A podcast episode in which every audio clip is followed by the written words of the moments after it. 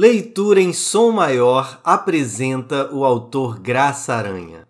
Nascido em 1868 em São Luís do Maranhão, José Pereira da Graça Aranha foi escritor e diplomata, um dos fundadores da Academia Brasileira de Letras, com a qual rompeu em 1924 em razão da resistência dessa instituição às vanguardas literárias.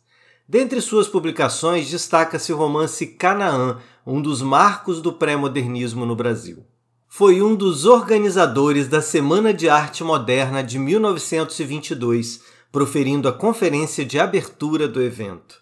Faleceu no Rio de Janeiro em 1931, aos 62 anos. Quer escutar um pouco de Graça Aranha? Vem com a gente! Leitura em som maior o som da sua leitura.